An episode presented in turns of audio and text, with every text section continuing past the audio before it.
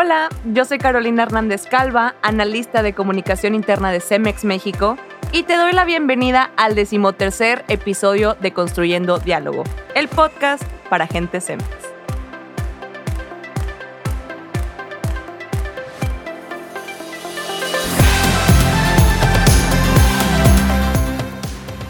El día de hoy hablaremos de los principios fundamentales de la planificación de eventos personales. ¿Por qué? Porque ya se acercan esas épocas, que si la posada, que si la cenita y todo.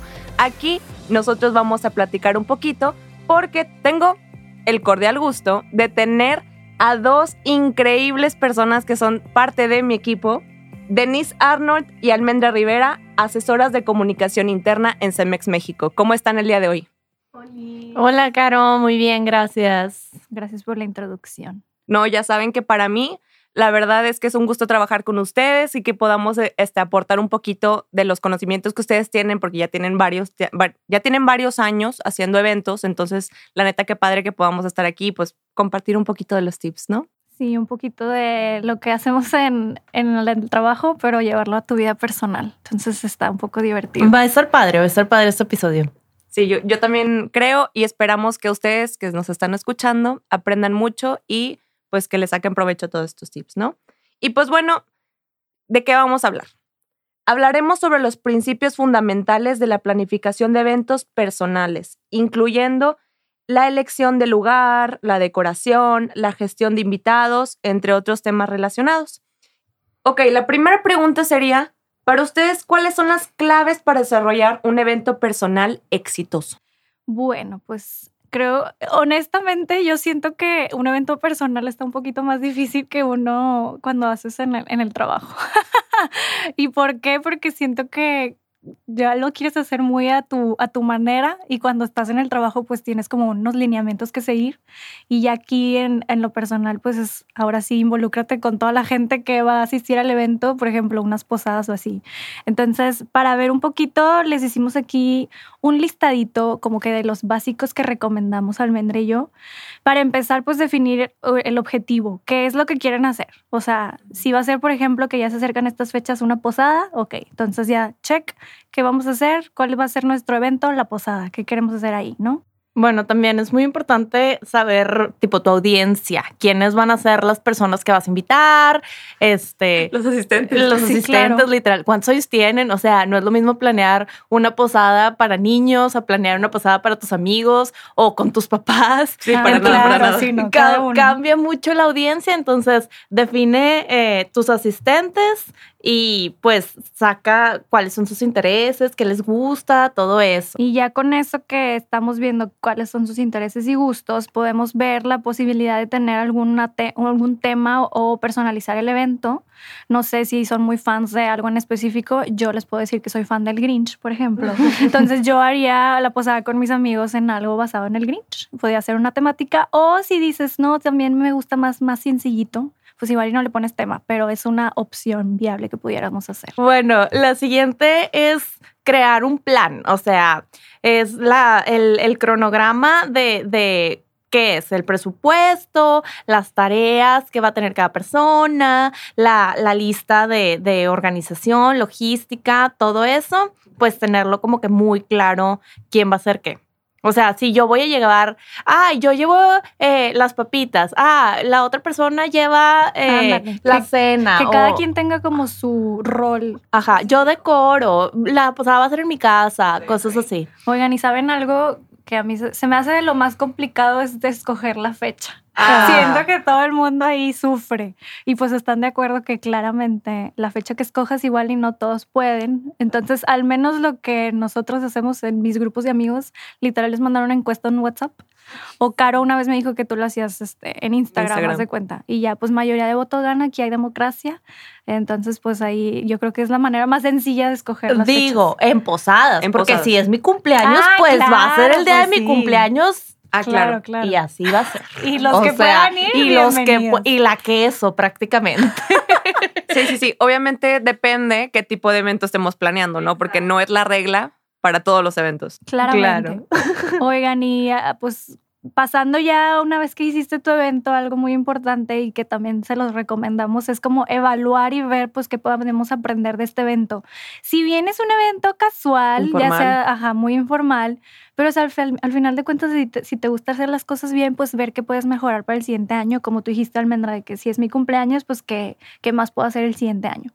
Y también si es una posada, pues igual el, tema, la temática, por ejemplo, del Grinch no estuvo tan chida y ver si el siguiente año mejor O las actividades que planearon, ¿no? de que los juegos que dijeron, no, la verdad pudimos haberle sacado más provecho a tal cosita, de que no, la próxima vez rentamos algo para divertirnos No sé. Un poquito de retro entre todos. A ver o rentamos meseros para nosotros no preocuparnos o contratamos catering o algo similar. Pero sí, retro es súper importante también para todos los eventos, todos los que organizan. Sí, bueno, yo algo que me gustaría agregar es que la retro no significa que sea como algo negativo o que el evento estuvo malo. O sea, simplemente es ver cómo potencializar el futuro evento, ¿no? Sí. Sí. Ok, pues la verdad me gustan mucho algunas de las claves que ustedes estaban mencionando. Y en base a eso, me gustaría preguntarles un poquito hablando de, miren, lo monetario, la parte acá, lo que a todos nos preocupa de repente, ¿no? ¿Qué consejo tienen para tener un presupuesto exitoso en los eventos? Ay, Dios, aquí es donde se, se complica un poquito. No, no es cierto. Todo, todo sale, no importa cuál sea tu presupuesto. Aparte, si nos vamos a diciembre, ya viene el aguinaldo, así que métanle. Venga. Métanle. ¿Qué es lo que queremos hacer? Yo, recomendación que hemos platicado también entre nosotras. Pues una vez que ya sepas más o menos cuánta gente va a ir, obviamente calculen cuánto están dispuestos a gastar cada quien, cuánto puede aportar la persona este, obviamente definan un presupuesto pues equivalente, o sea, equitativo, que todos pongan como que la misma cantidad es lo que a mí se me hace como más sano. Digo, hablando de una posada van a poner, pero si es un cumpleaños, ah, pues, pues, tú también defines tu presupuesto. Ajá, ¿Cuánto estás dispuesto a gastar en tu fiesta de cumpleaños? Exacto. Y también les puedes pedir a la gente que ellos lleven sus drinks mínimo y las bebidas. es de sobre. Sí. Oye, se vale. Muy bien, un regalito de cumpleaños, pero también yo creo que cuando, o sea, a lo mejor tú eres el responsable del presupuesto, es también definir qué, a qué le quieres dar como prioridad, ¿no? O sea, ¿a qué, le vamos a dar más peso? O a la comida. A la comida. Al regalito que vas a dar o no vas a dar regalitos. Exactamente. A la decoración. al, al, lugar. O sea, de que si es una boda o así, pues también es importante. muy, es, ah, otro, otro podcast. Ese ya no es, ese ya no es personal. Almendra, almendra, te fuiste mucho, muy así. Pero sí, si hablamos, a ver, en temas generales y porque se acercan las fechas, yo diría que por si ponemos ejemplo las posadas, pues que cada quien diga cuánto está dispuesto a gastar. De ahí partimos. Sí, y lo que alcanzó, alcanzó. Ya. Entonces, viendo eso, mi segundo tipo recomendación es, ok, ya definieron entre todos, o si es tu fiesta de cumpleaños, ya definiste tu presupuesto y ahora sí hacer lista de qué cosas quieren comprar. Este, como dijiste tú ahorita, Caro, eh, pues tú escogiendo como que cuáles son tus prioridades. Y lo que yo haría también sería como que de cada cosa, por ejemplo, si me voy con comida, mínimo revisar dos proveedores para comparar precios y ya te vas por la ah, opción que sea más viable. Sí, eso está súper, es súper importante también tener comparativa porque luego algún proveedor a lo mejor te quiere dejar caer la mano porque, ay, pues nada más yo me tienes a mí y nada más tienes un presupuesto, entonces no tienes como que esa comparativa y te vas de que, no sé, ponle un carrito de hot dogs. Ay, me lo recomendó, me lo recomendaron en Lady Multitask. Y a lo mejor el carrito hot dogs está carísimo y el que te recomienda tu amigo eh, está a la mitad y no es un carrito tan pomposo y a lo mejor tú no le quieres meter tanto a eso. Entonces, sí es súper importante tener este, varios, varias este, opciones. Oye, y ahorita que dijiste Lady Multitask, me acordé, porque ese es un grupo que está en Facebook. Creo que es muy regio, es muy regio, pero es muy buen tip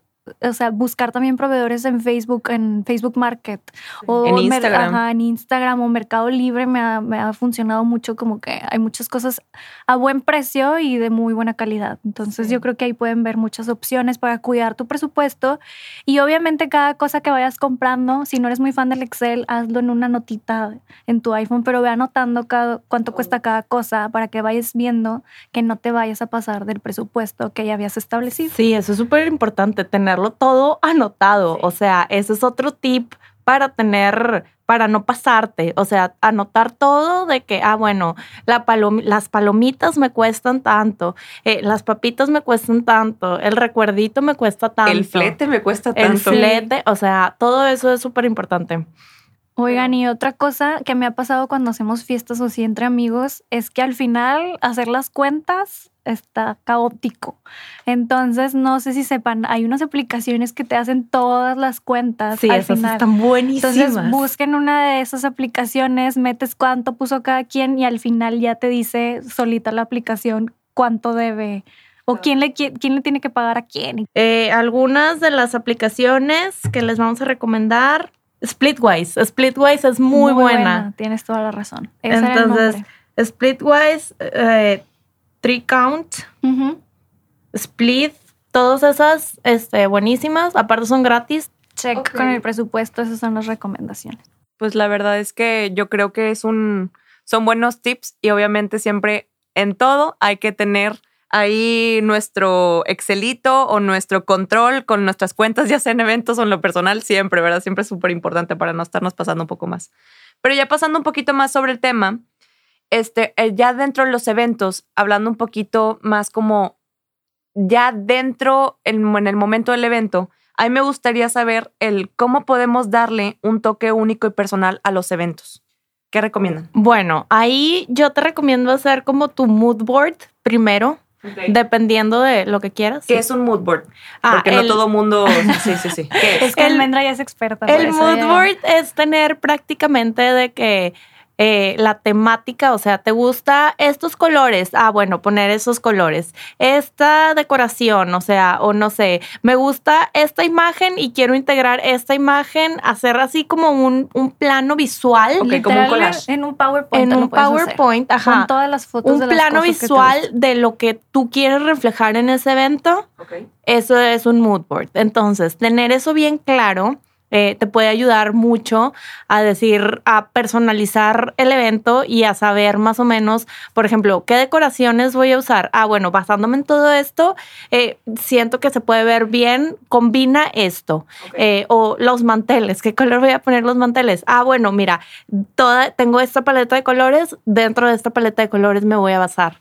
Este, creo que eso lo podemos hacer todos y la verdad es, un, es una manera de como integrar muy bien el evento y tener como que la temática clara, ¿no? Sí. Y lo conecto mucho con, en un principio que mencionamos, como el conocer a tu audiencia. Si de verdad sabes, pues, quiénes van a ser tus asistentes, igual les puedes dejar ese detallito. Que ya me voy a ir mucho a bodas, pero ya ves que el detallito que siempre hacen de que alguien cumple años y le mandan una vela con el Happy Birthday o el Sigues tú, cosas así, como que eso hace muy especial un evento, como que te acuerdas de esos pequeños detalles y pues a la gente yo creo que sí le gusta mucho. Claro.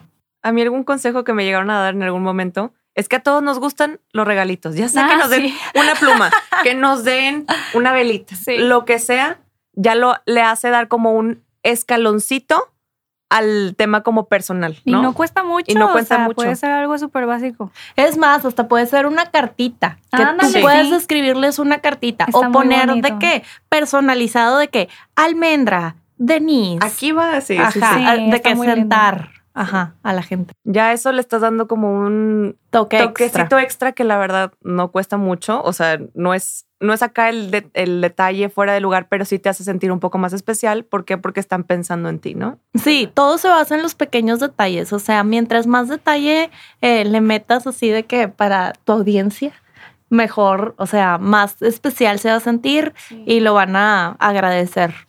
Y oigan, otra parte acá que nos ha tocado mucho les, vamos a compartir que sí, nosotros hacemos eventos este, pues corporativos masivos, Y parte de eso son el manejo de las emociones, porque a veces que sí, muy padre el evento, pero de repente hay uno que otro detalle que a lo mejor tus invitados no se dan cuenta y que tienes que solucionar en el momento, el manejo del tiempo y el estrés. Entonces, entonces, me gustaría preguntarles, ¿qué consejos tienen para manejar el estrés y la logística de un evento? Bueno, yo creo que primero eh, el delegar tareas, tener como esa, ese de que, bueno, tú te vas a encargar de eso y dejárselo. Bueno, o sea, creo que primero antes de eso, perdón, hay que definir qué va a Ah, pasar, bueno, ¿no? Bueno, sí. definir las tareas y delegarlas, Sí. ¿no? O sea, y literalmente tú quitarte, o sea, quitarte ese pendiente y confiar en la otra persona que sí lo va a hacer bien, porque muchas veces de que estamos ahí, de que Y quieres hacer todo. tú. lo quieres Sí. hacer y le estás viendo todo el tiempo y de que, ay, ese punto ahí no va. Pues no, o sea, tú, la verdad, eh, confía en la persona que va a hacer el trabajo bien, eh, confía En en, tus tu equipo, ellos van a sacar adelante esta posada. ese evento personal. Entonces hay que confiar en las demás personas y delegar eh, las tareas cuando se sea posible, ¿verdad? Oigan, y algo súper importante. Hay que tener bien en claro que no va a salir todo a la perfección. Errores van a haber Y no está mal. y no significa que ese va a terminar el mundo y que va a dejar, vamos a dejar de existir. o y sea, siempre, y nunca le vas a dar gusto a Ah, todos. exacto, sí. Eso es otra consejo. que tengas en mente siempre eso. Tienes que Siempre tener hay un hater. Pero no pasa nada porque al final de cuentas, pues si lo haces con, con el cariño y el gusto y pues si te gusta hacer esto, pues, o sea, el chiste es que tú, que tú lo hagas con Y que tú lo la mejor disfrutes. intención. Sí. Ah, Disfruta sí. el proceso. El, el proceso, el momento y el después, todo. Pero bueno, también este planea cuál es la peor posibilidad. O Ah, sea, ¿cómo lo Anticípate, sí. podría- sí, an- la anticípate. anticípate un poquito de que, ah, bueno, El plan sí, BC. Ajá, si el catering no me llega a Pues, tiempo, ajá, ¿qué voy a- un sándwichito ¿qué voy a de hacer? Ajá, exacto. Ah. O sea, tienes que tener como que abiertas tus eh, posibilidades de plan B y plan C para que no te agarren como que con las manos en la masa y que no sepas qué hacer. Y aparte, otra cosa es relájate. O sea, si estás viendo de que, ay, es que se fundieron los focos y estamos en un rancho, entonces no hay ningún oxo al ladito. entonces deja los focos fundidos y ya, No o sea, disfrútalo, nada, no pasa Prende una nada. vela ya. Ya, déjalo. Todos tenemos celulares, prendan su lámpara. Deja fluir las cosas, o sea, tampoco te estreses por cosas que no puedes controlar Ándale, tú. yo creo que eso es lo más importante. Si no está bajo tu control, ya Déjalo déjalo, ir. fluir. o Déjalo sea, ir, o sea, Tú ya y hiciste lo que tenías que hacer y pues eso ya es. no seas aprensivo. Ah, y de que no lo digo a nosotras también. Eso nos estamos diciendo nuestros propios consejos. Pero es sí, importante. Es, traerlos, es sí. muy importante dejar ir las cosas y no aferrarse a algo que no puedes eh, cambiar Controlar, ni ni controlar. cambiar. Sí, que digo ya, o sea, son eventos ya informales y estás haciendo algo muy personal, pero pues muchas veces sí nos, nos pesa como que organiza esto con tantas ganas y ¿Sabes? al algo? final a lo mejor son, son cosas tan de que, "Ay, es que yo quería mi pastel de fresa y solo había chocolate, sí, ¿no? O sea, cosas a lo mejor es lo de menos, ¿no? O sea, como pero que disfruta con quienes estás, o sea, tu- tus amistades, tus familiares, como que lo más importante es la convivencia. Yo, yo esperaría que este sea tu propósito del evento, no ofrecer la mejor comida. No quedar bien, Sí. ¿verdad? Pero sí, eh, disfruta mucho. Y ya, eso es. Y respira profundo, cuenta hasta cinco y continúa con tu vida.